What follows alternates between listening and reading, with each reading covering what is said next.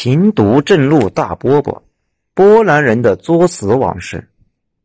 波兰有一个活宝的外号“平毒正怒大波波”，毒在日语里边是德国的意思，路是俄罗斯的意思。这句话总体来说就是波兰有点背，左边是德国，右边是俄罗斯，自己呢还特别能作，历史上被弄死好多次。又好几次复国，整体的感觉就是欧洲的韩国棒子，自己高看自己三眼，可是到别人统计战果的时候，往往又不算韩国人，原因你们懂的。某某某人不算人，大波波基本上也就是这种角色。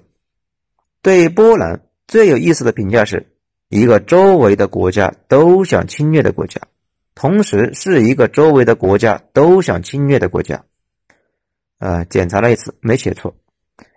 历史上多次被德俄瓜分，又多次复国，每次都不走心，瞎操作。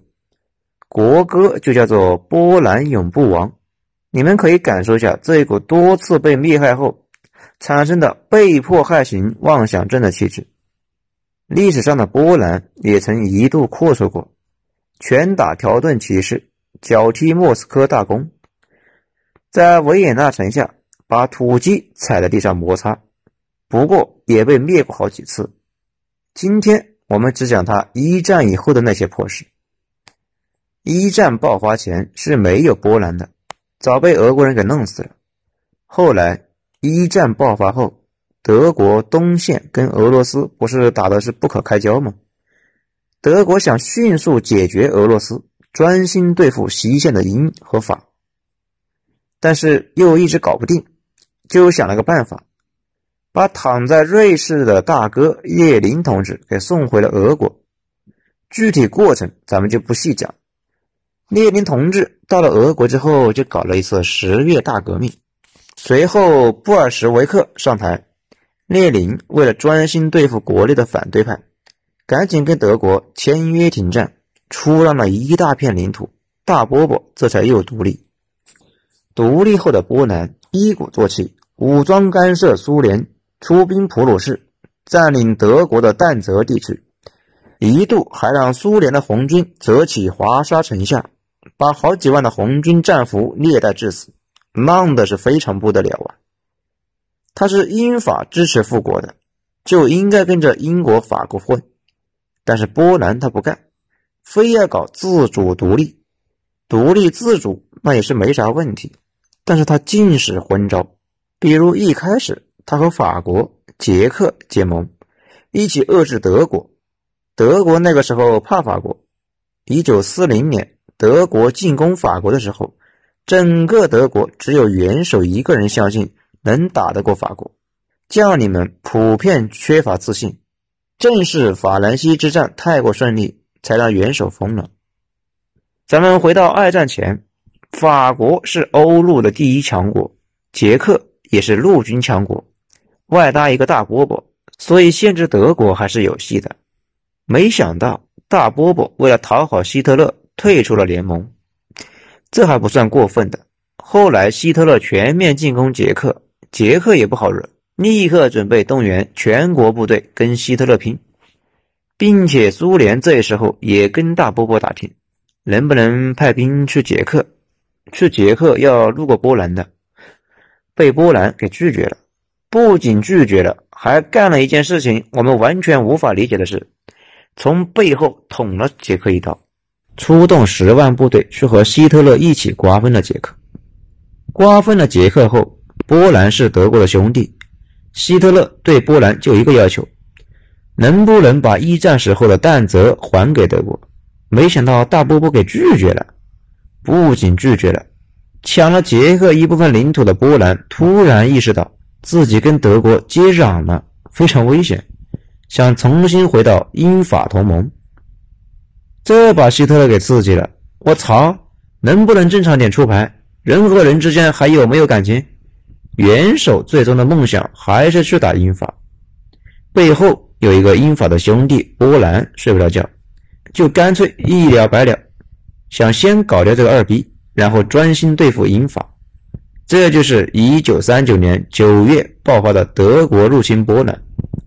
德国一百五十万人攻入波兰，面对滚滚铁流，波兰基本上是没法抵抗。这时候，苏联也动员了一百多万打上门。原因嘛，很好理解。如果苏联不出手，德国彻底吞并波兰之后，德军离基辅一两百公里，这谁能放心呢？苏联这个流氓不出手，那才奇怪。二逼波兰就这么完蛋了。战败后，波兰的流亡政府跑到英国去了。丢下的军官知识分子被苏联俘虏后，苏联可能是为了报华沙之战的仇，把这些战俘押到卡廷森林全给枪毙了。不过，从1939年灭国到1944年，波兰抵抗组织一直也没停止抵抗。不过后来被他们自己的政府给坑了一把。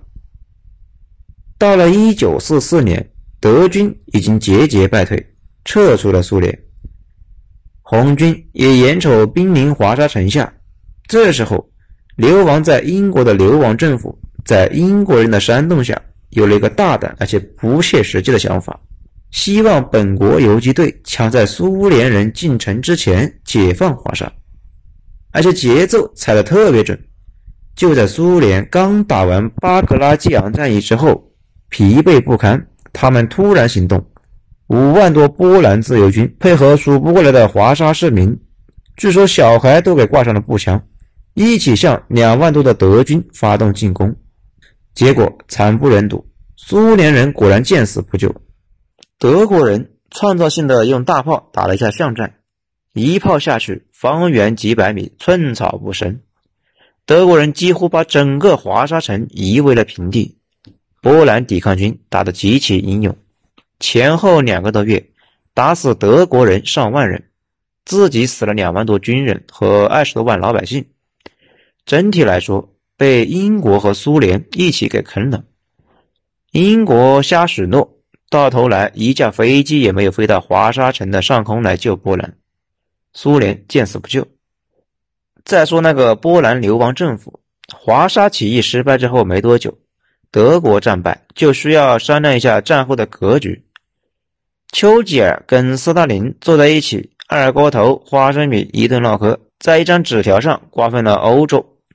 英国人把自己的小伙伴波兰卖了个好价钱，答应大波波从此姓社。波兰成立了苏联控制下的政权，随后加入了幸福温暖的社会主义大家庭。